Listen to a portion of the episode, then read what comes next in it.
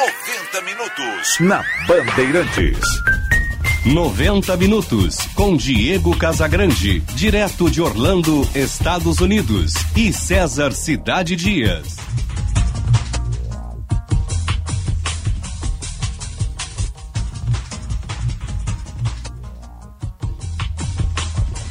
Dez e trinta e seis, bom dia, está no ar o 90 minutos de hoje, último dia de janeiro deste ano de 2022. 31 de janeiro, segunda-feira, estamos no ar para Zafari e Bourbon. FMP, Direito por Excelência, Direito para a Vida. Claro, você merece um novo, conectividade dentro e fora de casa. E também o de Lojas Porto Alegre, inspiração para transformar o varejo. Aqui em Orlando, 5 graus neste momento. Temperatura que deve chegar a 21 durante o período. Foi uma madrugada fria e agora está melhorando. César Cidade Dias, bom dia. Bom dia, Diego Casagrande em Porto Alegre, 26 graus 9 décimos a temperatura. E a informação, um dia lindo de sol em Porto Alegre, mas a informação é que teremos mais uma vez uma semana de muito calor, né? Muito calor com expectativa de chegar mais uma vez a 36, 37 graus, aí por volta de quarta ou quinta-feira, Diego. Maravilha. Diego, hum. é, sei que nós já estamos ali com a, nossos convidados e, e nós temos entrevistas. Eu queria chamar a atenção para ti e também para nossa interatividade 980610949, repetindo 980610949 é, a gente precisa discutir a pobreza nas ruas, Diego. É. Mais uma vez, hoje, hoje eu, eu, esse final de semana, eu fiz um exercício para tentar entender esse movimento. Uhum. Praticamente todas as sinaleiras principais de Porto Alegre têm pessoas pedindo dinheiro.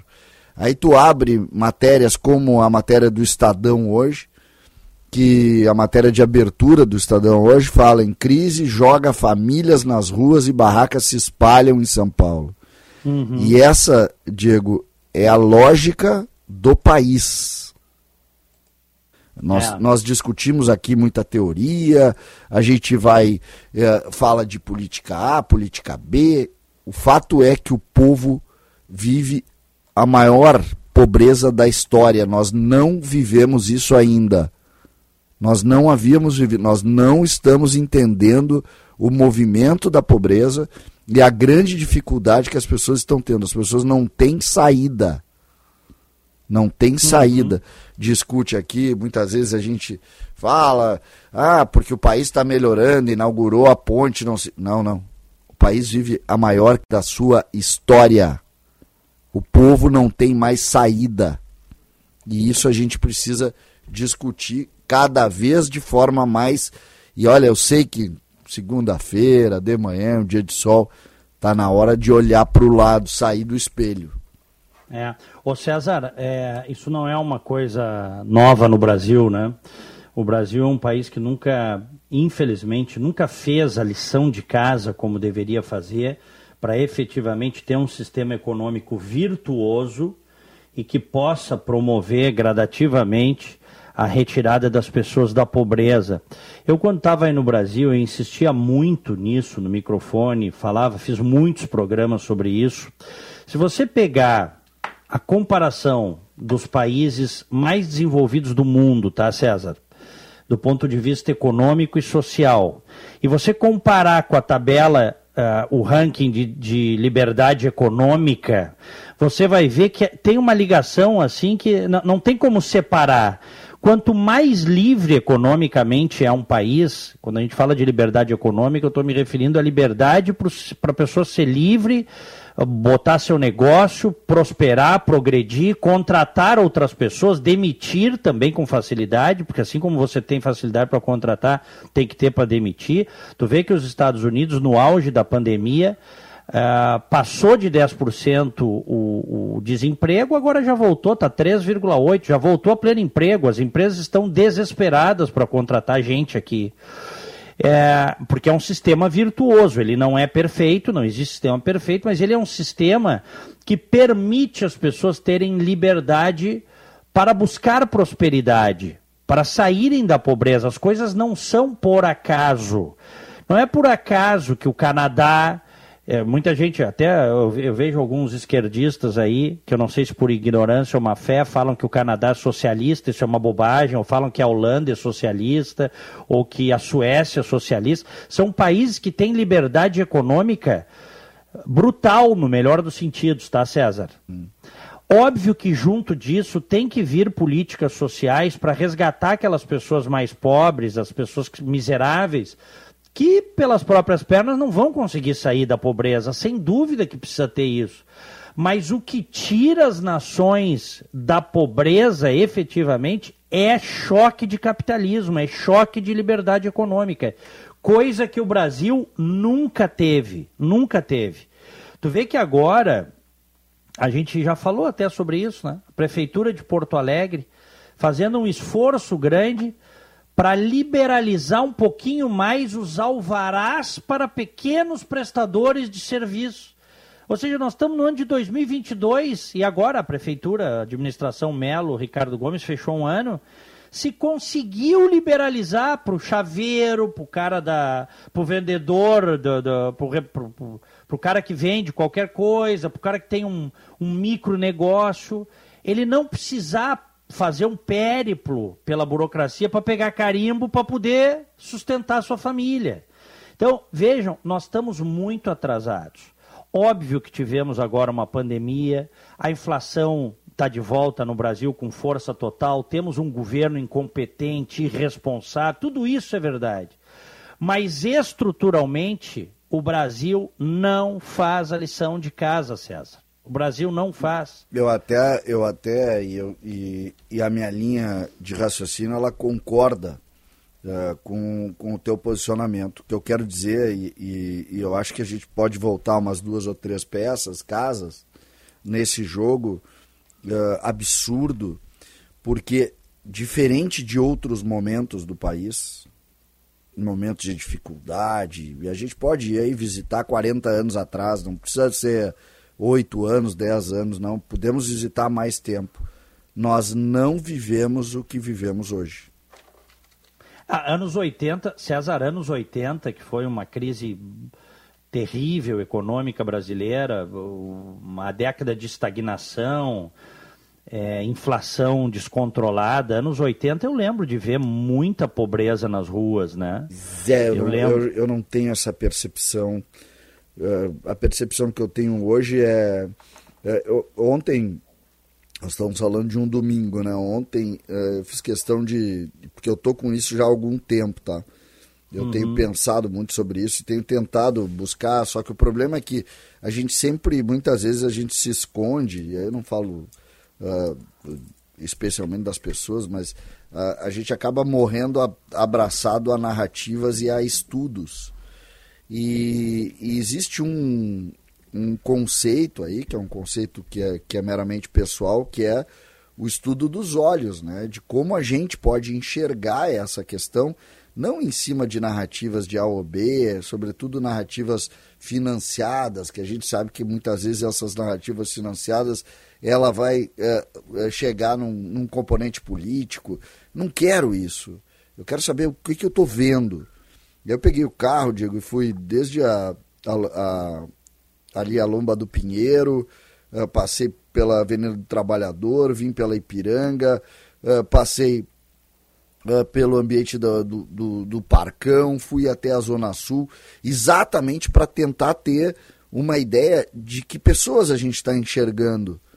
Diego, o, a pobreza bateu a porta uhum. de uma maneira muito prática. Não é. Uh, façam César, esse exercício. Isto, isto que tu estás em Porto Alegre, né? Claro, Porto Alegre. claro. Agora tu imagina, assim, em termos de desenvolvimento humano, em termos de economia, é, tu, tu tá aí no, no, no, no, no é, terceiro ou quarto estado em PIB do Brasil. Agora tu imagina lá para cima. É, imagina mas, isso, mas a, a realidade que eu quero colocar, hum. eu, não adianta eu entrevistar uma pessoa ali hum. e entender o momento dele. Não adianta um pouco, não adianta isso. porque o, eles têm e, e, as relações das pessoas elas muitas vezes elas não tu não consegue criar uma linha média do, do motivo dele estar tá na rua pedindo uh, dinheiro tu não tu tem uma média mas tu não consegue fazer isso porque tu entra muito no caso específico o que eu quero tentar sair é exatamente do caso específico não, mas para aí só um pouquinho. Eu já fiz várias reportagens ao longo dos meus mais de 30 anos de carreira sobre comunidades de rua, comunidades pobres. O morador de rua clássico normalmente é o sujeito que tem um problema com álcool, com drogas, é, problemas mentais muitas vezes, é, uma briga irreconciliável com a família. É, e aí ele vai para a rua. O que nós estamos vendo hoje, pelos relatos que tu está trazendo, e eu fui a Porto Alegre aí em outubro, como tu bem sabes, tivemos juntos aí no velório do meu pai. É, e eu vi, eu presenciei isso também aí, César. Ah, agora a gente já tem uma pobreza que parece ser sistêmica isso. e pessoas que tradicionalmente não estariam na rua estão na rua porque não têm onde morar. Exatamente porque, isso. Porque efetivamente empobreceram, não tiveram mais como pagar o aluguel.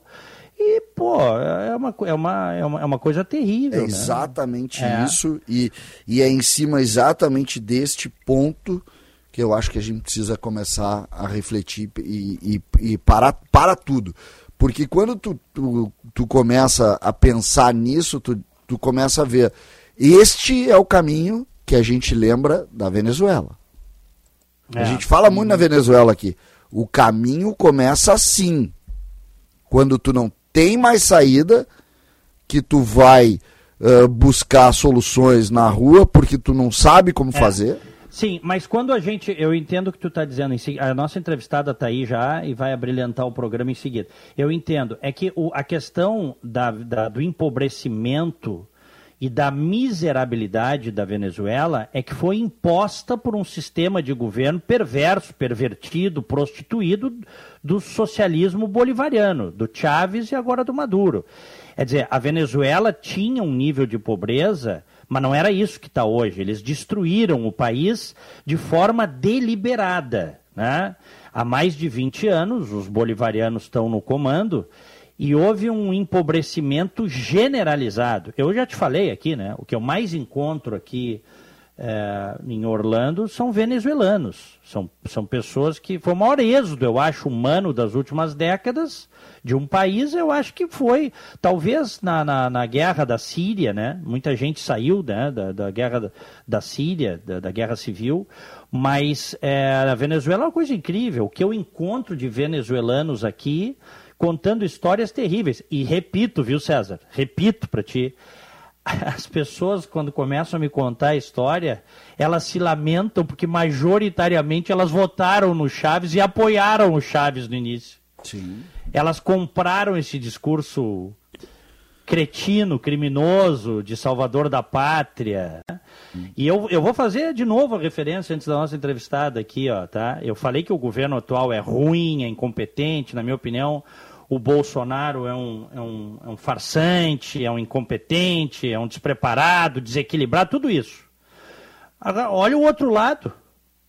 A gente não devia estar sequer cogitando a possibilidade desse criminoso da política chamado Lula ser presidente de um país como o Brasil. E ele está aí liderando as pesquisas.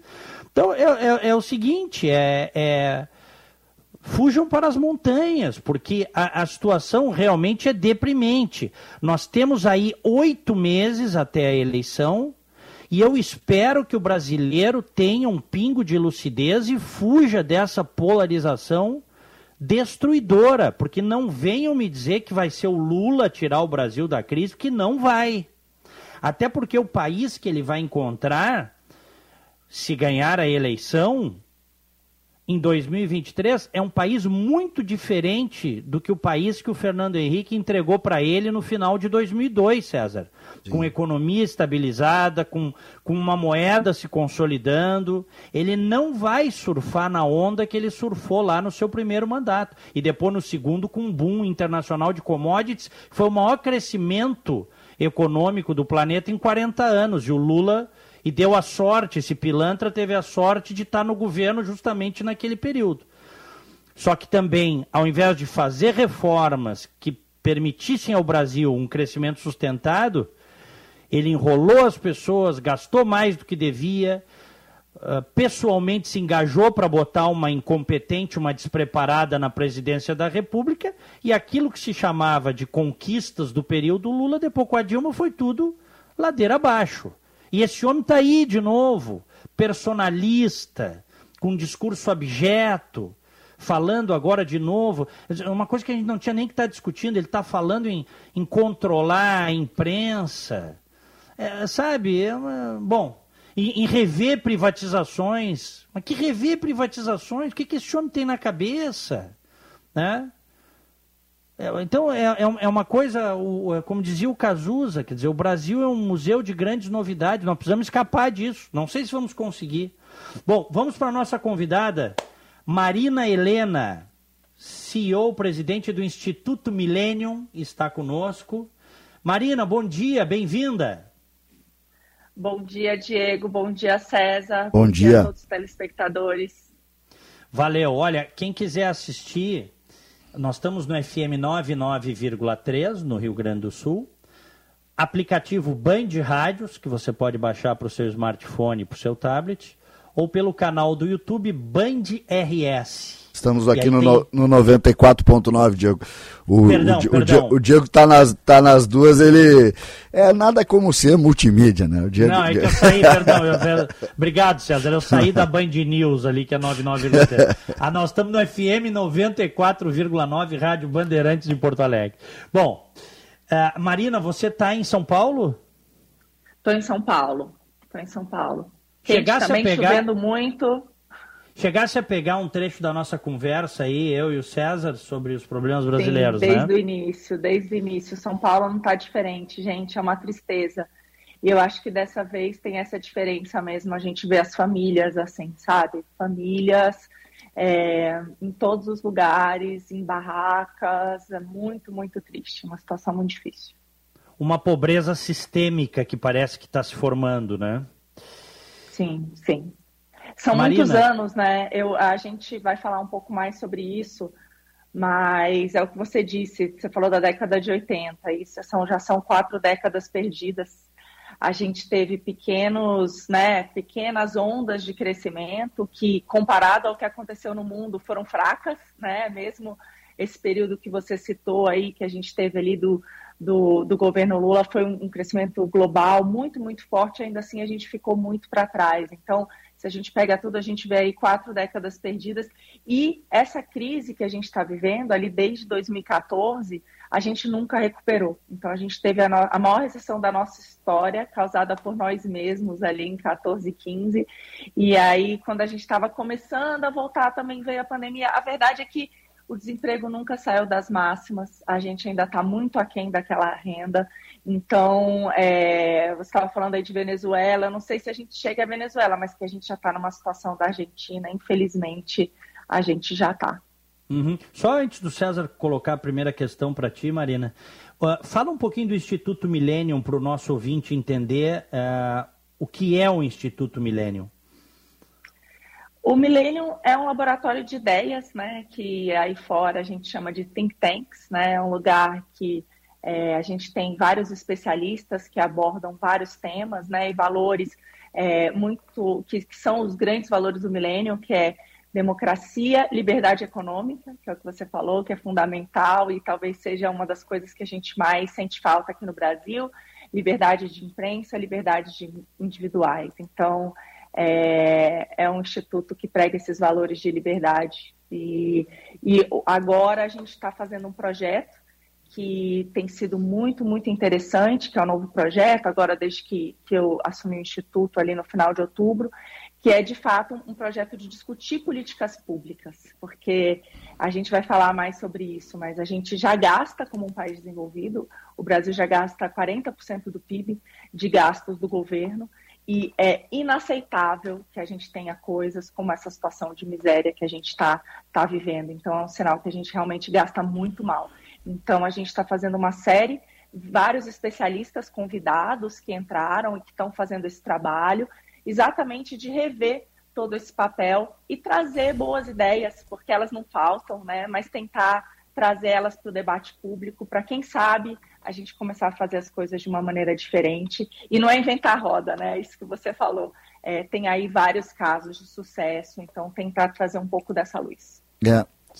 Presidente, eu queria é, pegar e começar nossa entrevista aqui em cima do tema da liberdade, né? A gente fala muito aqui e a gente está vendo uma, uma, uma espécie de uma nova liberdade. Tem gente uh, usando a palavra, a expressão, o conceito liberdade para outras questões. Como utilizar isso? Primeiro, como passar a ideia do que, que é uh, a liberdade, sobretudo a liberdade econômica, uh, para o grande público, para que se faça o um entendimento correto dessa expressão?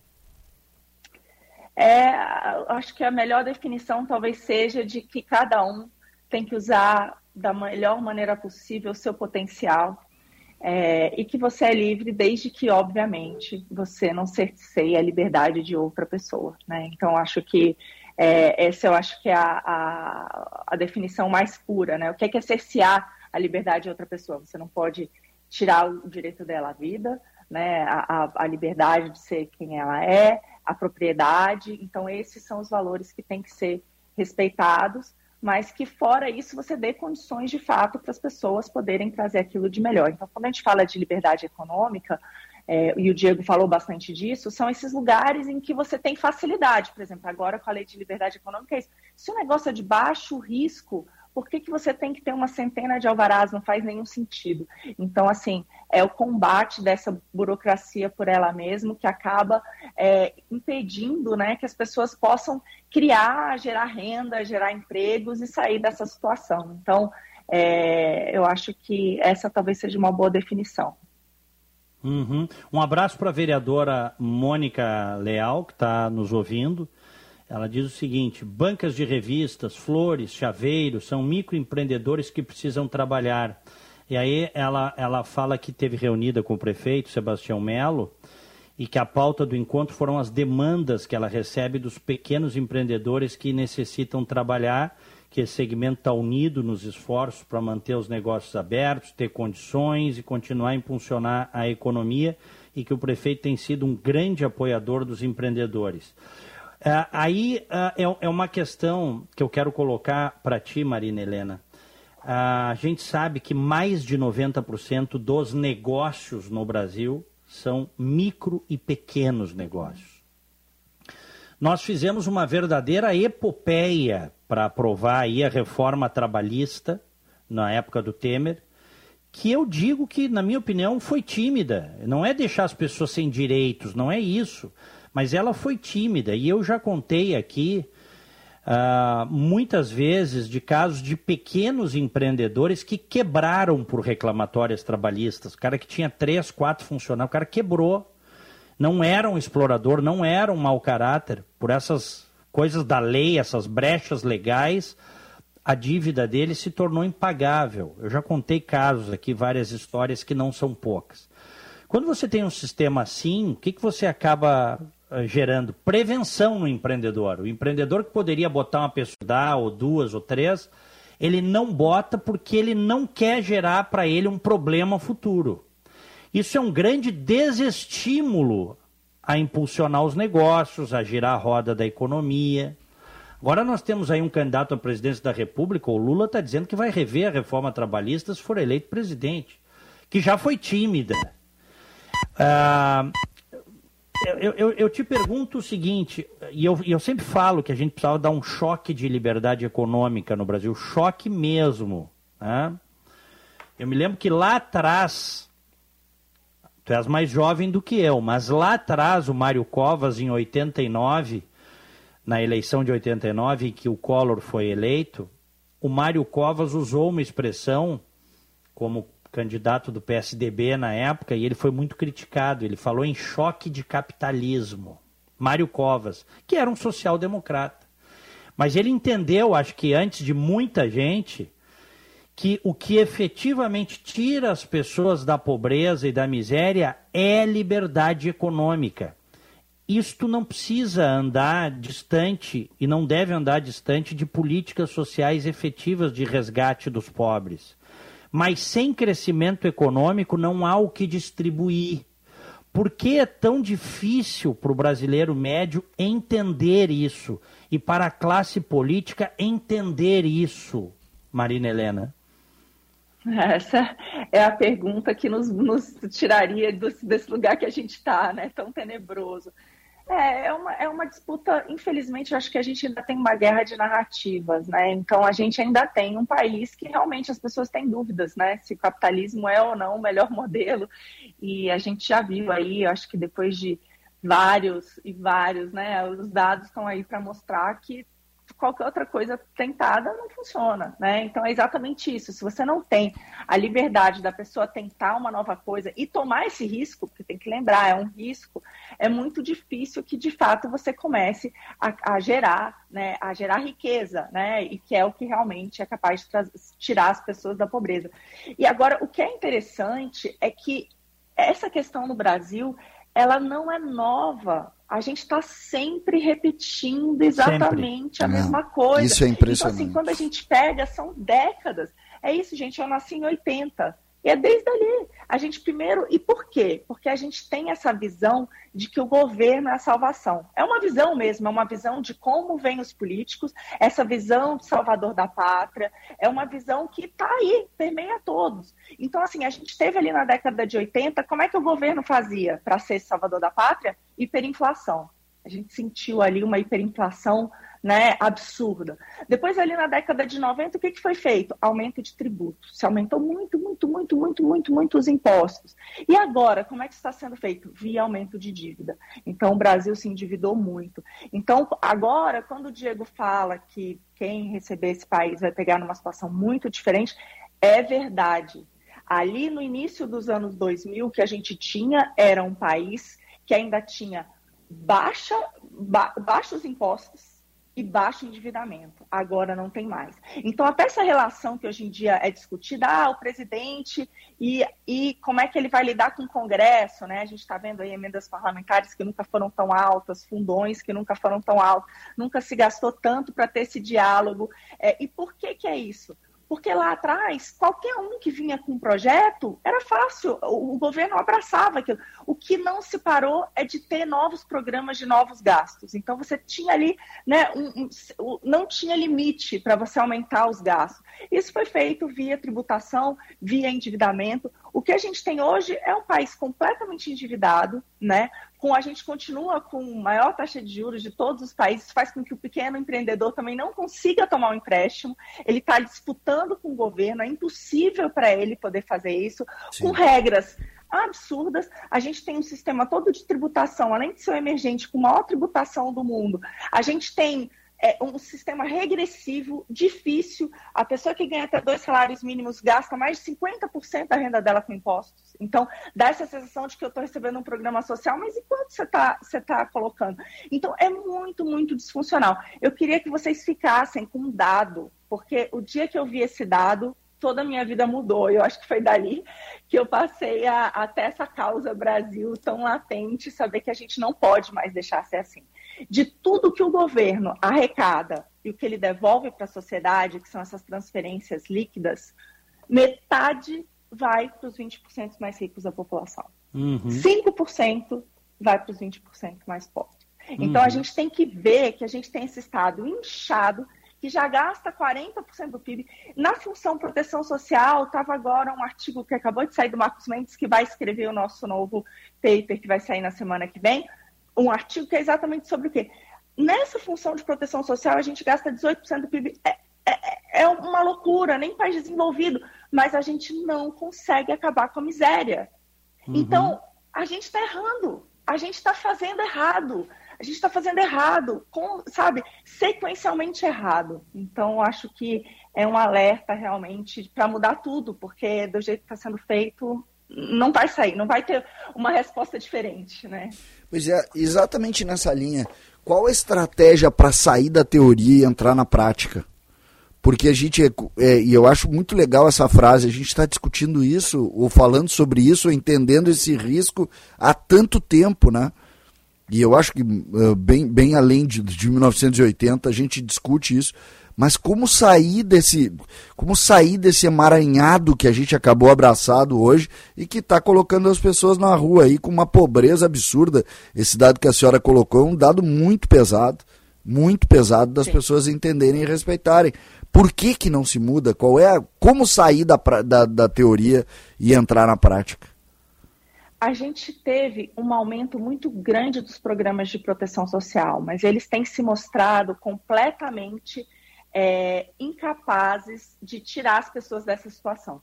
Porque os bons programas de proteção social, o que, que eles deveriam te dar? Eles deveriam te dar as condições para você sair deles. Então, qual, qual que é o, o, Bolsa Família ideal, ou seja lá o que você é, aquele que é capaz de que aquela pessoa que entrou ali fique ali um tempo, né? Isso dê para ela a capacidade dela voltar para o mercado de trabalho e não depender mais daquilo. E que a gente tenha exatamente o contrário. A gente tem cada vez mais uma expansão desses programas e é, é como se as pessoas estivessem cada vez mais reféns desses programas. Então é como se a gente desenhasse os programas para manter elas nessa rede, né? Nessa rede é, que elas não conseguem mais sair. Então, é um desenho ruim. O desenho deveria ser exatamente o contrário. Como é que eu faço para pegar essas pessoas e trazê-las de volta para a economia? Para que elas possam produzir, para que elas possam se manter, para que elas possam gerar né, renda, para que elas possam ter condições de ganhar um, um emprego. Pô, a economia mudou muito nessas décadas e quando você olha fora do Brasil, gente, nesses últimos 20 anos, mais de um bilhão de pessoas saíram da miséria. A gente teve a renda global dobrou per capita. No Brasil, a gente cresceu menos de 1% ao ano. O que significa? Porque eu acho que essa que é a dificuldade. A gente ficou para trás. Então, assim, qual que é esse qual que é esse emprego? Quais são essas atividades? Como deveria ser, por exemplo, escola? Vou dar um exemplo, educação. Educação deveria ser aquilo que muda a produtividade de um país. É provado, muda a produtividade de um país. Mas como é que é a nossa educação? Ela é capaz de fazer isso? Quando a gente olha a qualidade do nosso ensino, a gente vê que a gente é dos piores do mundo. Um dos é. piores do mundo. Isso porque a gente gasta muito. A gente gasta 6% do PIB, a gente gasta mais da OCDE para o ensino de baixíssima qualidade. Por quê? O que, que ele traz? Quais são as ferramentas que ele traz que capacita essas pessoas? É tão triste que assim, a pessoa sai do ensino fundamental, é uma 7% dos alunos que terminam o fundamental entendem o que é 7%. Ou seja, a gente está aqui falando com várias pessoas e, infelizmente, muitas delas não sabem que 7% é 7 em 100. É esse nível de uma pessoa que estudou ali, que está ali, já tem 14 anos. que Então, por quê? Porque não, não foca nessas habilidades básicas que permitiria que essa pessoa pudesse galgar os seus sonhos e, de fato, produzir, né? Que é o que realmente acaba com a miséria. Bom, nós estamos conversando com a CEO do Instituto Millennium, presidente do Instituto Millennium, a Marina Helena. É, a gente sabe que essas coisas todas no Brasil, acho que o diagnóstico está feito, quer dizer, o Brasil é um país estagnado, é um país travado, é um país que há décadas não faz a lição de casa, e isso passa pela política, Marina, pela política.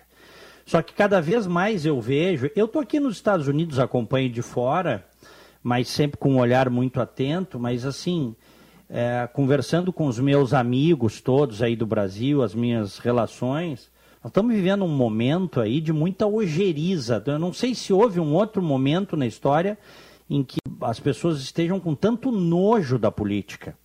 Acho que agravada pela polarização, né? a situação econômica. E não adianta, quer dizer, as coisas passam pela política. Né?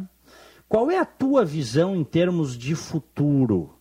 Tu achas que nós conseguiremos, enquanto sociedade, resgatar o Brasil? Uh, alguém disse uh, um dia desses para mim, eu gostei da, da metáfora, que tentam botar o Brasil no buraco, mas o buraco é menor do que o Brasil, por isso que o Brasil não vai buraco abaixo, tá? Mas tentam, tentam o tempo todo, os políticos. Agora a gente viu aí, final do ano, Ministério Público Federal. Poxa vida, eu, eu sou um que elogio aqui o Ministério Público Federal, o combate à corrupção, sou um fã da Operação Lava Jato. Aí a gente vê os promotores, aí os procuradores federais ganhando boladas de 400, 500 mil num contra-cheque em dezembro. Quer dizer, o que, que a sociedade faz? O que, que a gente pode fazer, né? Porque a, às vezes a gente se sente reféns, assim, desse, desses grupelhos, desses, desses grupos que capturaram o Estado brasileiro, que estão em todos os lugares dentro do Estado brasileiro. E, e, e o país muitas vezes você não consegue reformar por causa deles. Eu não estou falando de um grupo específico, né? Mas dessa captura do Estado brasileiro. Vamos lembrar Tu citaste aí os anos 80 e eu falei também né, da estagnação econômica, da hiperinflação. Vamos lembrar que o Figueiredo assinou, então o presidente Figueiredo, que foi o último presidente militar, uma reserva de mercado de informática. Ele, ele atrasou, foi uma parceria do Congresso com o Executivo da época. Ele atrasou o Brasil uma década de entrar uh, no mundo de TI, porque ele fechou o Brasil para o mundo. Né? Então, então o, o, que, eu quero dizer é assim, decisões políticas sistematicamente equivocadas, arraigadas num passado, impedem o Brasil de tirar o pé do barro. Eu quero a tua visão. É possível mudar? O esforço que nós é temos sempre, que fazer. É sempre, é sempre, possível, é sempre possível. É, se eu não acreditasse nisso, eu não estaria me dedicando a isso nos últimos é três anos. É sempre possível. O que é importante, eu acho, é essa consciência de que depende de cada um de nós. E é mesmo, é de cada um de nós. A gente tem que primeiro fiscalizar. Não adianta só, é, é óbvio, votar. Lembrar que não é, porque tem essa coisa, né? Ah, é o presidente. Mas o que é o presidente, o que é um governador, o que é um prefeito, e todos eles dependem das suas casas legislativas, né? além do judiciário. Então a gente tem um sistema que é muito maior né, do que uma pessoa só ou algumas dezenas. São muitos representantes. Hoje, com o nível que a gente tem de orçamento, nosso nível de endividamento, nosso nível de gastos, nada mais é feito sem passar pelo Congresso. E o mesmo vale para as assembleias legislativas, né? O mesmo vale para as câmaras de vereadores. Então a gente tem que saber que não é só o executivo, o legislativo tem sim um papel muito importante. E como é, eleitores, né, o que, que a gente tem que fazer? Primeiro, sim, tentar ver o, o, o que melhor defende aqueles valores que a gente acredita, mas depois disso cobrar a cobrança é muito importante. É muito importante saber o que está sendo feito. É muito importante encher o inbox de todos eles de mensagens. É muito importante saber aquelas leis que estão sendo votadas, o que está sendo feito e mostrar a voz, né? Então, é, não tem outra forma. Se a gente pega, é, é um corredor estreito, né? Tem um livro que se chama exatamente isso, um corredor estreito. Essas nações que deram certo, que são poucas, são poucas, né? É, elas só foram possíveis quando a sociedade teve esse papel de fiscalizar, de estar ali em cima, de cidadania. Não tem, não tem outro jeito. Não tem outro uhum. jeito. Ou seja, participar, né? Por mais. Participar. Vamos, dizer assim, uh, por mais uh, que revolte o estômago da gente, não, não tem outro caminho, né? Não tem. Tem que participar, não adianta. Porque se não você não, não, porque não existe vácuo, né, é, no, em política, né? Se você não participar, alguém vai participar e vai decidir por você, né? E como é que tu estás vendo, uh, Marina Helena, o, o, o momento atual, a, a, a, o debate eleitoral que está começando agora, ainda incipiente, mas está começando, e sobretudo essa polarização. Eu tenho dito aqui a minha opinião é, que eu gostaria que fosse rompida, né, para que o Brasil não falasse de passado. O Brasil precisa falar de futuro. E a polarização, infelizmente, é uma âncora para que a gente possa discutir os problemas futuros, né?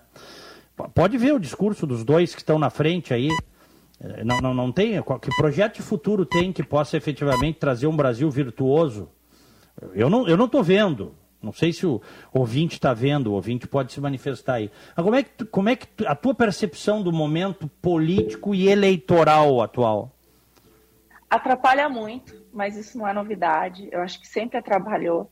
No fundo, essa polarização só serve àqueles que ganham com elas, que são exatamente quem, né, quem tem essa, quem está ali discutindo e quem quer ser eleito. No final é isso, é um discurso político não é só no Brasil, é no mundo inteiro. Infelizmente, é uma, é uma coisa que veio para ficar. Se a gente for pensar, não é novidade também essa guerra de narrativas, né? Mas o que eu acho que a gente pode fazer como sociedade é exatamente estar atento para isso. Então, eu estou ouvindo isso, isso é verdade, não é? É, é desse jeito, né? Isso é realmente o que mais importa, é isso que vai mudar a minha vida, né? Que informações são aquelas que são realmente vitais? O que, que eu posso né, discutir de uma maneira mais serena e o que, que realmente merece é, que me tire, assim, né? E, e, se sentir também, porque muitos discursos são feitos para tirar a gente de si fazer com que você abrace aquela causa, né? Então, é, tomar muito cuidado, isso realmente só atrapalha. Eu vejo tudo com muita preocupação, até porque, no geral, quando a gente vê quais são os projetos para o nosso futuro, a gente vê muito, assim, pouca mudança em relação àquilo que a gente já viveu. Então, por exemplo, ninguém fala de fato de responsabilidade com as contas, né? Ninguém está falando, olha só, a gente tem um problema grave de miséria no país, a gente tem esse problema já há algum tempo, ele está piorando, mas veja bem, o Estado já é grande, já é maior do que o Brasil aguenta. Isso talvez não esteja por trás dessa nossa incapacidade de crescer, isso talvez não esteja por trás da nossa incapacidade de gerar oportunidades. Não é isso que talvez esteja travando que, né, que as pessoas gerem oportunidades de emprego e renda nesse, nesse país. Ninguém tem esse discurso. Então, além de ser um discurso é, vazio, que traz muitas coisas, que traz agressividade, que, que, que só realmente beneficia quem está ali, né, querendo ser eleito, o que, que isso realmente traz para mudar a nossa realidade. Então, eu não vejo em nenhum deles o que você disse, né, é a busca pela liberdade econômica, a busca pela por isso que permita que o país cresça e mais de em políticas sociais importantes mas que façam com que a pessoa seja capaz de sair daquela, daquela situação. Então, a gente não vê esse debate maduro, sabe, como sociedade, infelizmente. Ô, mas vamos César, lá, vamos tentar Sim, melhorar o nível desse debate. O, o, nosso ouvinte, Júlio, que está tá ligado aqui na entrevista com a presidente uh, do Instituto Millennium, a economista Marina Helena, ele diz o seguinte: Diego e César, bom dia. Desencanto é a palavra. Muito triste. É. é. Desencanto, é. Desencanto é a palavra, é. é. Ele tem razão. Mas se a gente desencantar os encantados que vão tomar conta da gente, e é. olha, não vai mudar. Então, uhum.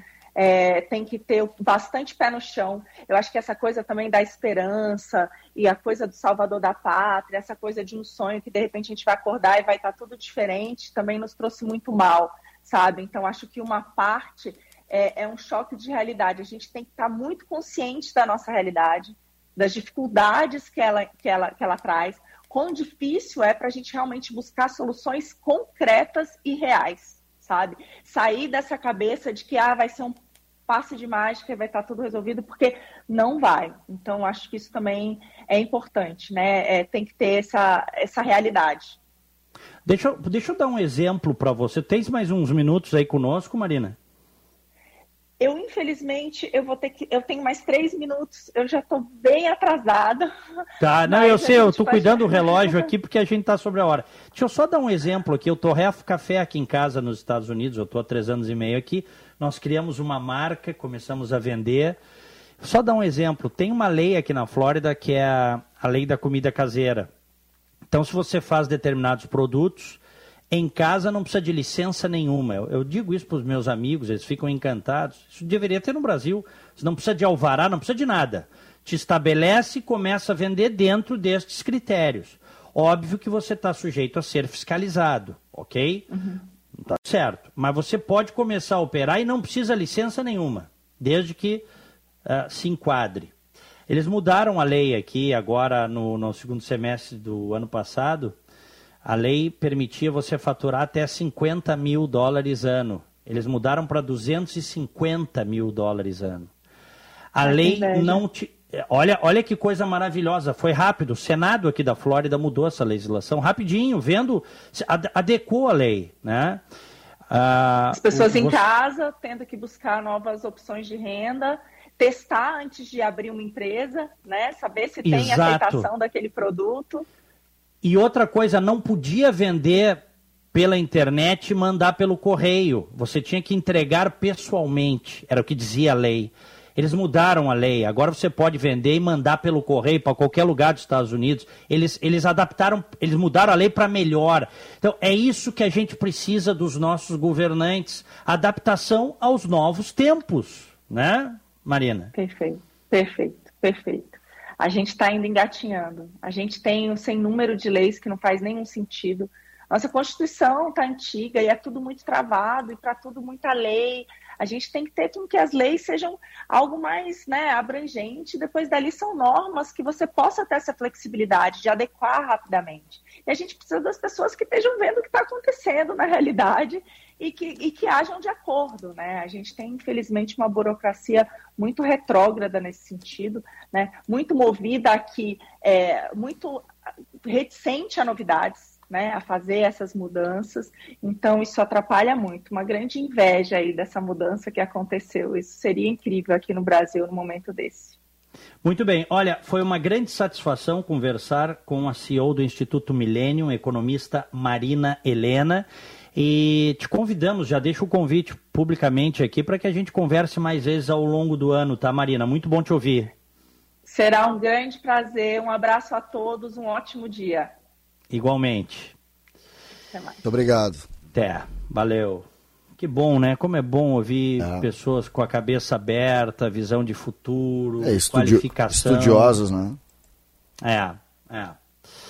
É o que a gente precisa, né? O, o Brasil. César, vendo aqui, tá trabalhando aqui, tu sabes, já contei para as pessoas, eu, eu comecei fazendo, torrefando café aqui em casa, nosso negócio está indo, está crescendo, agora trabalho numa cafeteria, fui me qualificar, me tornei barista, estou gostando demais dessa experiência, dessa, é, dessa reinvenção da minha vida profissional, mas eu vejo assim, não tem comparação como as coisas fluem com mais facilidade. E não tem a ver com o fato de os Estados Unidos ser um país rico. Os Estados Unidos é rico consequência desta fluidez, dessa liberdade de empreender, sabe, César? Sim. Por isso que a riqueza aconteceu. É, é, é claro que é, claro que a gente tem que a gente tem uma, uma enfim, uma mudança cultural gigantesca assim, mas é preciso às vezes passar um pouco de otimismo também, né? A ideia uhum. de, de reinvenção é um pouco tu, o Estado tem que te permitir ter otimismo. O que a gente tem aqui, por exemplo, que para mim tem uma diferença e eu sei, eu não estou falando só de otimismo, só anímico eu sei que tem mudanças de regras importantes, mas aqui é muita narrativa, Diego. É. Aqui é muita mentira. É muita conversa, entendeu? É, olha, é muito diálogo. A gente vê o nível intelectual do atual governo do Brasil, uma coisa assim, é, tu não vê nenhuma luz, nenhuma luz. É um negócio eu não consigo entender como que o Brasil conseguiu se abraçar nisso. É, é. é, é difícil de entender. E a gente está vendo isso na prática. E aqui, a gente, eu peguei aqui, abri o WhatsApp aqui da rádio, e, e aí tu vê defesas assim, diz, cara, eu, sabe, dá vontade de dizer, pelo amor de Deus, acordem. Vamos acordar, gente. Vamos acordar, uhum. tá na hora do brasileiro acordar. Não é. tem condição. É. é muito triste. Vamos para break, Diego? Deitado eternamente em berço esplêndido. É, dá, hein, pra é, dá pra levantar de repente, né? É. Tá na hora do gigante adormecido acordar, né? Não. Mas de verdade. De verdade. Muito bem, vamos ao intervalo, já voltamos 90 minutos. Minutos na Bandeirantes. Acelere o seu negócio. Participe do evento pós-NRF da CDL Porto Alegre e confira as principais tendências diretamente da maior feira mundial do varejo em Nova York. Saiba como preparar a sua empresa para resultados ainda maiores em 2022. Dia 31 de janeiro, às 18h30, no Teatro Unicinos, em Porto Alegre. Garanta já o seu ingresso em cdlpoa.com.br. Realização CDL Porto Alegre. Em Porto Alegre, a mais avançada tecnologia em cremação Ângelos Memorial e Crematório. Surpreendente, moderno, inovador, nobreza em todos os ambientes, com amplo salão cerimonial e ritual de despedida diferenciado e inesquecível, fazem do Crematório Ângelos a principal referência em qualidade e atendimento. Ângelos Memorial e Crematório. Uma alternativa nova, onde o ser humano é o centro de tudo. Multimídia TD Share, empresa gaúcha especialista em produtividade e inovação. Prestamos serviços de aluguel de impressoras, multifuncionais, scanner, digitalização de documentos e assinatura eletrônica. Aumentar sua eficiência, ajudar a prosperar em um mundo de inovações diárias, derrubar menos árvores e consumir menos papel. Esta é a nossa missão. Entre em contato conosco através do nosso telefone 51 3920 2700 ou visite nosso site www multimídiasd.com.br. Atenção, fique atento. Beba água pura, muita água, livre de vírus e bactérias. Água sem cheiro, sem gosto, com importantes sais minerais, ideal para a sua saúde e de sua família. Purificadores e mineralizadores de água natural, gelada e alcalina, com ou sem ozônio é na WaterSul. Ligue o WaterSul 3231 4567. WaterSul. Atenção total ao cliente 3231 4567. Visite o nosso site www.watersul.com.br. Fecha mês esponqueado Jardine, com maior estoque à pronta entrega do sul do país. Venha negociar conosco e surpreenda-se com a super avaliação do seu usado. Não perca! Tracker Turbo a partir de 990 mensais e cruze com juro zero em 36 meses. Fecha meses Ponqueado Chevrolet, a revenda que não perde negócio. No trânsito, sua responsabilidade salva vidas. Use o cinto de segurança. Já pensou em ter sua contabilidade integrada ao ERP Proteus de sua empresa? A TDF Gestão Contábil realiza com excelência rotinas de contabilidade, gestão fiscal e de departamento pessoal, diretamente no ERP Proteus da sua empresa. Faça um diagnóstico com a TDF e veja como podemos gerar resultados em seus processos. Entre em contato pelo fone 995 56 2520 ou acesse o nosso site www.tdfconte.com.br. Aproveitar o feriado no meio da semana para curtir a praia ou a piscina é bem você. Contar com a Panvel em casa ou no litoral é você bem. Confira as ofertas do verão Panvel. Kit creme dental Oral B leve 13 e pague 2, apenas 11,90. Protetor solar AVN fator 30, só 49,99. Baixe o app agora mesmo e aproveite. Panvel, bem você, você bem.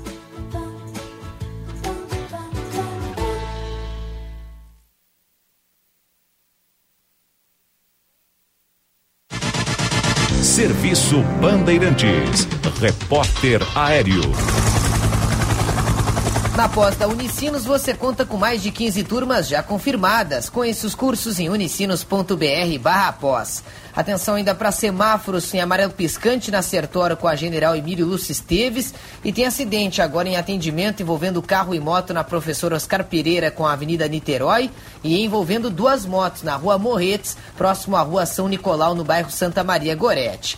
Encontre soluções para os desafios do mercado nos MBAs e especializações da Unicinos. Inscreva-se em unicinos.br barra pós. Bandeirantes. 90 minutos. Notícia e opinião. Rádio Bandeirantes.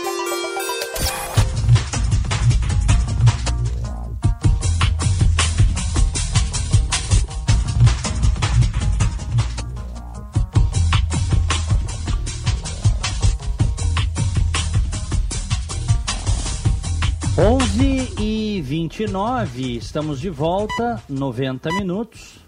Sinal marcando 11 e meia. Zafari Bourbon, economizar é comprar bem.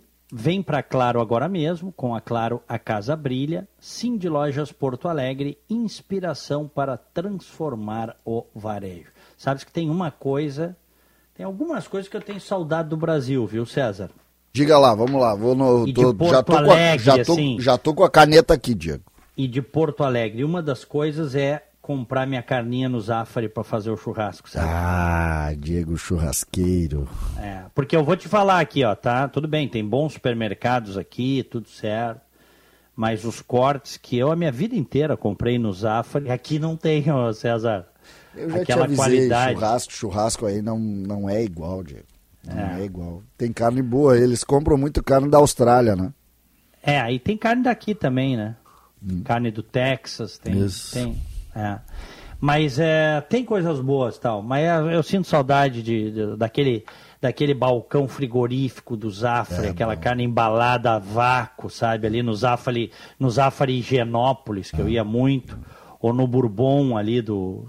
do, uh, do, do Bourbon Country ali aquele balcão, você né, poder eu, escolher. O meu Zafari, eu, o meu Zafari, eu sou, sou habitué é na, na Bordini ali, quase 24, ali passa 24 à direita, é ali que uhum. é o uhum. meu, meu, meu encontro com o Zafari, todo, olha, duas, três vezes aquele por semana ali, eu tô ali. Aquele ali é tradicional, é, das antigas. É, sim, sim. É, eu sou raiz, né, Diego? Sabe que eu sou raiz. é verdade. Eu, quase, Segue nessa linha, Diego. Outras, outras saudades tuas aqui de Porto Alegre, vamos ver. Nessa, ah, nessa, o, nessa linha do dia a dia. O assim. principal, principal família e amigos, né? É, eu digo do, do fazer, né? Do fazer, assim. O que, que, que, tu sente falta? Do Sabe dia que, é uma coisa que eu sinto falta também? Tu deve Por pensar exemplo, muito sobre isso, né? Não, não, não, não. Vida que segue, bola Vida pra frente. Segue. Eu gosto, eu gosto de morar aqui onde eu moro também. Claro, não, gosto, não, não, né? não, não tô diminuindo mas, isso, não tô diminuindo. É, mas é, é, eu gosto, tem coisas em Porto Alegre que fazem parte da história da gente, da vida da gente, que eu gosto demais também. E óbvio que tenho saudade quando vou aí procuro fazer. Quer ver uma coisa, duas coisas assim que eu gostava de fazer bastante quando estava aí, tá? Hum. Ir, por exemplo, no, no, no barranco ah. Me reunir com amigos no barranco. Coisa boa, né? Ir no Baalbek. Sabes que eu tenho é. ra raízes árabes também, sim, né? Sim, sim, sim. Ir no Baalbek, cozinha árabe. É bom também. E aí, muito com a família. É, que agora eu, vi aí, passei de carro aí quando fui e vi que fechou. Gostava muito de comer um cheeseburger da tia Zefa. muito bom, Diego. Sabe que eu. E, eu... e, do, e da, só um pouquinho. E da Tia Zefa e do Cavanhas também. Cavanhas, Cavanhas. Tá? Também tradicional, né? É. Sabe que eu, eu tenho. Eu sou, eu gosto desses hábitos, né? E, e em razão dos donos da bola, eu saio por volta de, de 1h30 todos os dias, 1h35 ali da TV.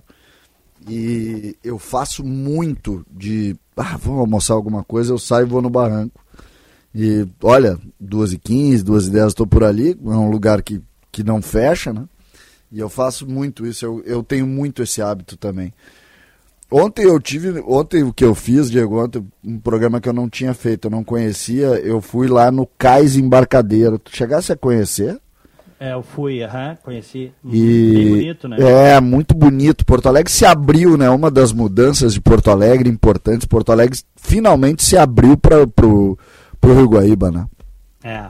Finalmente se abriu pro Guaíba. Infelizmente temos um, na administração municipal um grupo que apoia isso. Isso, isso. E ele finalmente é se abriu, né? Hoje, hoje Porto Alegre se virou pro Guaíba de fato, né?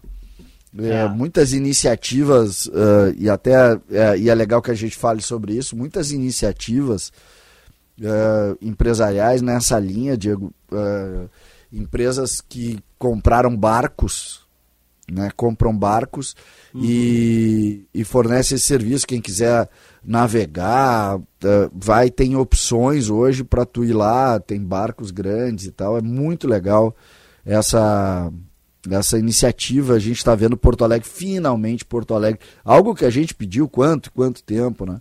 É, Porto Alegre verdade. finalmente se virou. Nosso convidado já está conectado, Diego. Ah, vamos com ele então.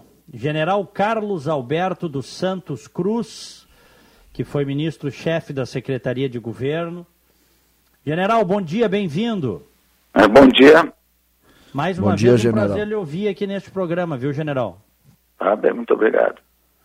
Estava uh, lendo aqui, é, agora nos últimos dias, a sua entrevista para a revista Isto É, uma, uma entrevista contundente que o senhor deu, dizendo que estamos vivendo num país doente, com corrupção enraizada, muita gente viciada em dinheiro público e que temos um componente agora eh, que é o fanatismo. E o senhor diz ali que já existiu em boa dose na época do PT e agora existe com o governo Bolsonaro. Fanatismo virou plataforma de governo, fruto de uma ambição pessoal do presidente. Como é que nós vamos escapar disso, em General Santos Cruz?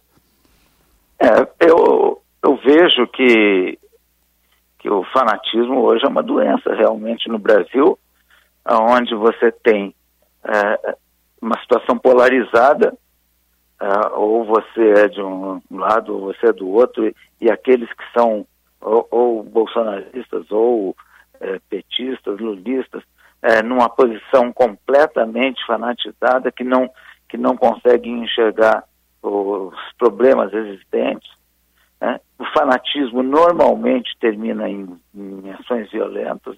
Ele não só tira a capacidade de análise das pessoas, como ele é, acaba gerando violência, então tem que escapar disso daí. A maneira de escapar disso daí é o Brasil não ficar nessa polarização. Essa polarização vai nos trazer, em primeiro lugar, um, uma regressão institucional muito grande. Ou vai trazer um ex-presidente que já teve a oportunidade dele, quatro mandatos no mesmo partido, né? E ele teve do, dois mandatos.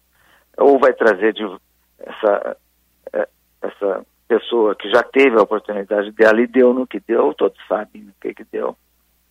E, ou vai continuar com um governo que nunca tomou consciência da responsabilidade dele, que não fez a união nacional que precisa, o Brasil precisa se unir, o Brasil precisa ser unido, as pessoas precisam ser tolerantes, não é porque você torce para o Grêmio ou para o Internacional que você não pode ser, ser amigo, né? É, não pode entender as diferenças, não é porque você é Bolsonaro, ou você é Lula, ou você é outro candidato qualquer, que você não pode discutir abertamente. Então, essas coisas, é, o Brasil não pode ficar com essas duas pessoas que vão trazer regressão institucional. Sobre. É, ele é... tem que sair dessa, dessa armadilha. Isso é uma armadilha que o Brasil caiu numa armadilha. E hoje uhum. você tem uma situação complicadíssima você, por que, que o, que o ex-presidente Lula, que teve problemas, que foi acusado de um monte de coisa, o partido se perdeu num monte de coisa, várias pessoas do partido foram presas, etc. Por que que está bem nas pesquisas? Quem é o cabo eleitoral? Quem é papeteiro? Quem é o cabo eleitoral? Isso daí não é resultado de marketing. Isso é resultado de um governo atual. O grande cabo eleitoral é o Bolsonaro. É. É ele que está fazendo essa promoção. Então, o que, que acontece? Você tem dois polos que um está dependendo do outro. Uhum. Em termos, em termos de, de, de, de manobra da, da, opinião pública, um depende do outro. Eu, você eu, tem, eu, você tem outras alternativas. Eu costumo dizer aqui que o, o bolsonarismo ressuscitou o lulismo, né? Porque... É, Hoje ele é o cabo eleitoral do ex-presidente Lula. O ex-presidente Lula é. tem um, um, agradece, né? Ele, é, ele vai ter que agradecer. Porque é. o Bolsonaro é o cabo eleitoral, não é nem cabo, é capitão, né? É, é, então, a, isso aí tem que ser quebrado, essa polarização. Existem outras, outras possibilidades. Eu estou apoiando o, o ex-juiz Sérgio Moro, doutor Sérgio Moro, é, tem outras possibilidades para o Brasil o senhor, o senhor, só, uma, só é importante isso aí, o senhor já está apoiando publicamente, já abrindo voto para o Sérgio Moro. É, apoiando publicamente, eu me filiei uhum. ao Podemos, eu falo isso abertamente. Tá. Né? É, uhum. nós, da situação que está, nós podemos ter uma campanha suja, você vê a fabricação de notícias falsas, está uma coisa assim, impressionante. A, a população tá, tá, tá, tá, fica desorientada, pelo volume de news, de notícias falsas, de, de desinformação. É, tá, uma perspectiva de uma campanha suja com uma, uma indústria, verdadeira indústria de fake news. Então isso aí não é bom para o Brasil. É, essa organização, general, essa que a gente está vivendo, o senhor consegue ver de forma concreta o nascimento, seja de Sérgio Moro, seja de outra, de, de, outra candidatura, o senhor consegue entender ela chegando e rompendo essa polarização ou o senhor tem muita preocupação com relação a isso? Eu acredito, eu acredito na candidatura do Dr. Sérgio Moro, apesar de que também tem outras aí que estão aparecendo, né? E, mas tem que conscientizar a população que essa polarização que está aí é a regressão institucional. Você vê um governo, o governo que passou, todos sabem a história dele. O governo que já passou, o governante que já passou, o ex-presidente Lula. Eu não vou entrar aqui no mérito da, da, de algumas decisões, mas a, todos sabem a história.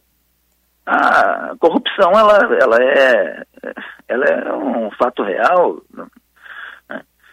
Não, não, não, interessa o resultado jurídico, interessa que todos nós sabemos do, do, do volume de corrupção. É, e o governo atual é um governo completamente populista, do mais barato possível, igualzinho o outro. Né? De um populismo assim, medíocre, rasteiro. Né? Um governo que, que. Um governo tem que dar uma orientação segura para a população. A população tem que ter uma orientação sobre as coisas.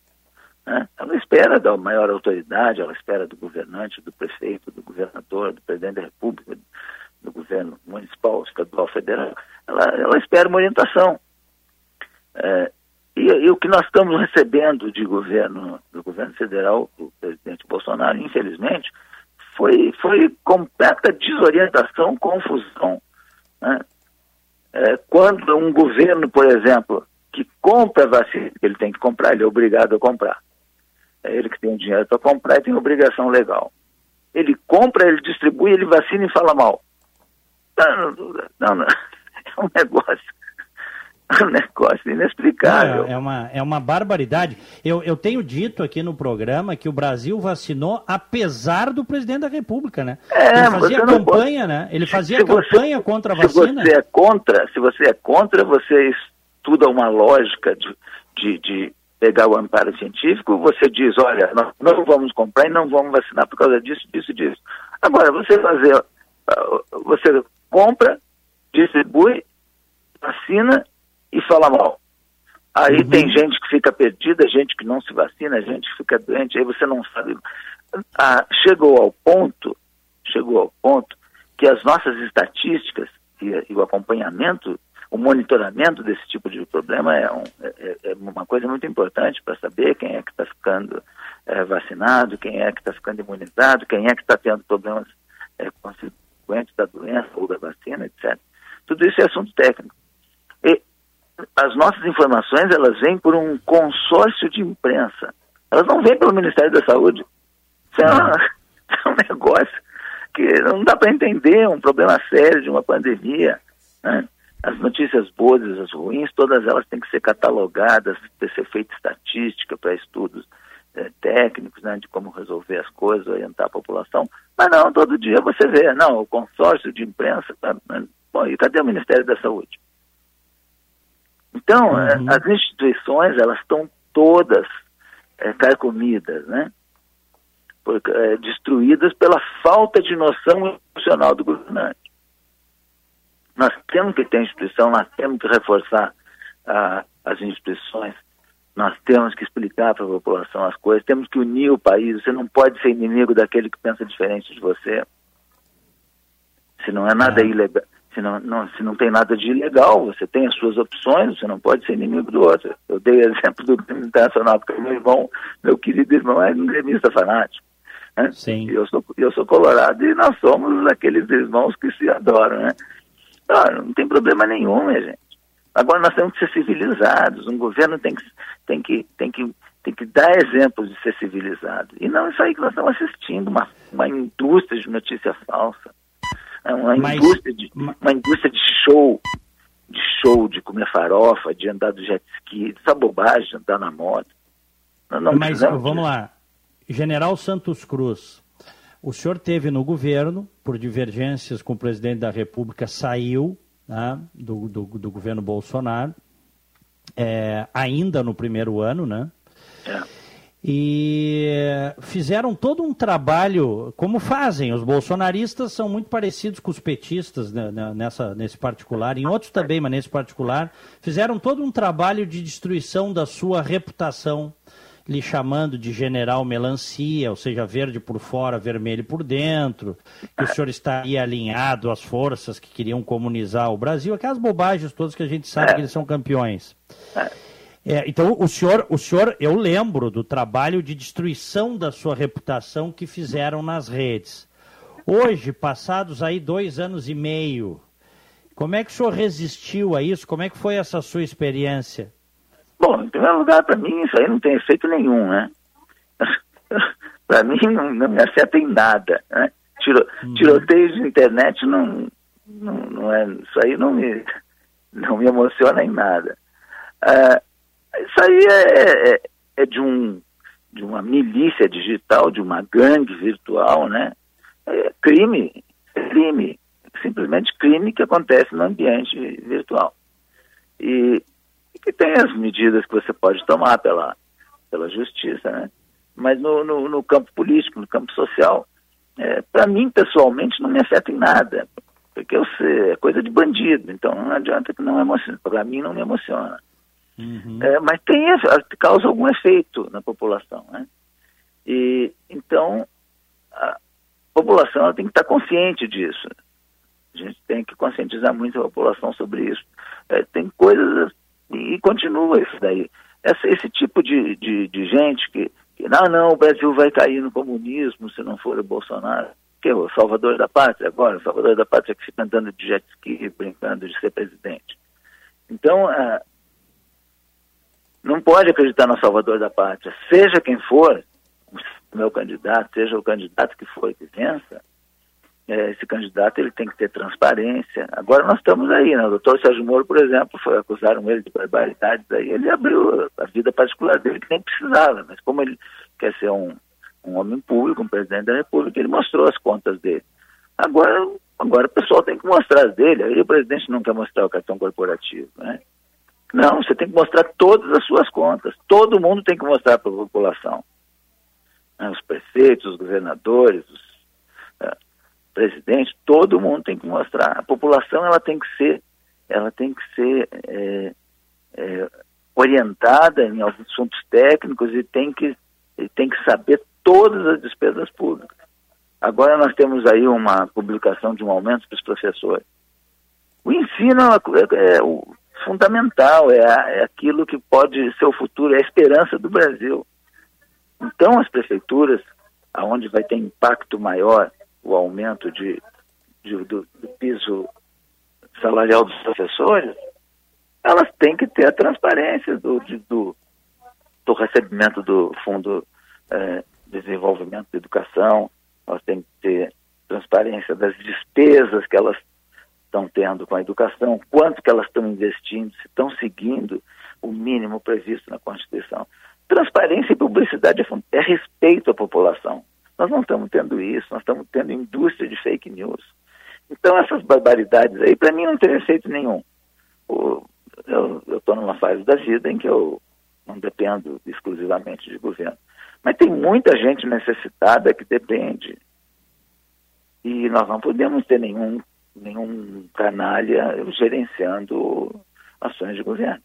Sim. Uhum. Essa, essa relação, por exemplo, que a, gente, que a gente tem feito, e hoje no início do programa, general, nós falamos sobre o aumento da, da pobreza nas ruas, né? que fica é evidente, qualquer pessoa que bota o pé na rua vê uh, o aumento da pobreza. Uh, o senhor não acha que esse mundo, esse, a gente falou da internet e, e da forma como se comunica com quem é opositor ao governo, qual é a responsabilidade do governo Bolsonaro nesse aumento da pobreza? Olha, a responsabilidade do governo não é só no aumento, ela é no, tem que ser no, tem que ser também no combate. Tem alguns fatores, às vezes, que não são bem governamentais. Né? Nós tivemos uma pandemia aí que, do ponto de vista governamental, foi um desastre, uma covardia de gerenciamento, um desastre, um vexame, né? a falta total de capacidade de liderança. Né? Bom, mas, mas tem uma, parte que também não depende do governo, foi o, o, foi, foi a consequência na economia, etc. Então, é visível, você anda na rua, você vê isso daí. Em qualquer cidade do Brasil, um sinaleiro, né? gente morando na rua, etc. E, e, e aí vem a, a, ação de governo em duas áreas. Numa parte mais concreta de, de recursos financeiros, aonde em vez de canalizar para a parte social, você me coloca em dois anos 36 bilhões num negócio chamado orçamento secreto. Isso é uma vergonha, não tem que ter nada secreto, não tem que ter nada com dificuldade de, de, de, de identificação. E, a, e, o outro fator é o, a autoridade dar o exemplo né, de solidariedade, de estimular campanhas de solidariedade. O que a gente assiste é o contrário. É um país com milhões de pessoas passando fome, o orçamento sendo votado aqui no Congresso e o presidente brincando de jet ski na praia. Então, é um, é um desrespeito à população. Você, você, tem que fazer as duas coisas. Na área emocional, que um, que um presidente tem uma, uma, influência muito grande, né? E o governador, o prefeito, eles têm uma influência muito grande na sociedade, naquilo que eles fazem, naquilo que eles dizem, no exemplo que eles dão. E, e também tem ações concretas. Então, essas duas coisas têm que ser feitas para a gente auxiliar essa gente necessitada. O governo fez o auxílio emergencial aí, né? Uhum. Tinha que fazer, todos os países do mundo fizeram, não é o Brasil que vai deixar de fazer. Né? Mas não é só isso. Né? Você tinha que ter a uni... você tinha que ter a união da sociedade para combater isso. Qualquer problema grave, seja uma guerra, ou seja uma pandemia, ou seja corrupção, esses problemas assim que são enraizados na sociedade e que afetam toda a sociedade, esses problemas, a, o país tem que estar unido. Se ele não está unido, ele não consegue vencer essas coisas. Então a pobreza hoje é a mesma coisa. O país tem que estar unido para todo mundo se mobilizar. Uhum. Muito bem. Olha, General Carlos Alberto dos Santos Cruz, obrigado pela entrevista. Vamos conversar mais vezes aí ao longo do ano. É sempre muito bom lhe ouvir, viu, General? Tá bom, muito obrigado. Obrigado. Um grande abraço. Valeu. Valeu. General que não podemos esquecer, né, César? Foi comandante da Força de Paz do Brasil é, no Congo, no Haiti, é. Esse é linha de frente, esse, esse... não é conversador. Não, não. E... Esse, esse, esse teve na linha de frente. E foi um dos primeiros a se levantar em cima da, das, do, das falsas promessas que o governo revelou, né? Exatamente. Foi, foi, o primeiro a se levantar e disse: opa, não é o que a gente conversou antes disso aqui, não. Uhum. Que foi, na verdade, o objeto claro e que, e que mexe com as pessoas até hoje, né? O, o prometido e o, e o, tudo é discurso e prática, discurso e prática. Eu, eu vou fazer um estudo sobre discurso e prática, Diego. É. Discurso e prática, discurso e prática. Tudo na vida é discurso e prática. Uhum. César, estamos sobre a hora. Sobre a hora. Um grande abraço, ótima semana para ti. Isso mesmo, Diego. Amanhã tem mais 90 minutos com um patrocinador novo aqui, um novo apoiador por 90 minutos. Maravilha. Ótima semana também às senhoras e os senhores que nos acompanham. Fiquem com Deus. Tchau.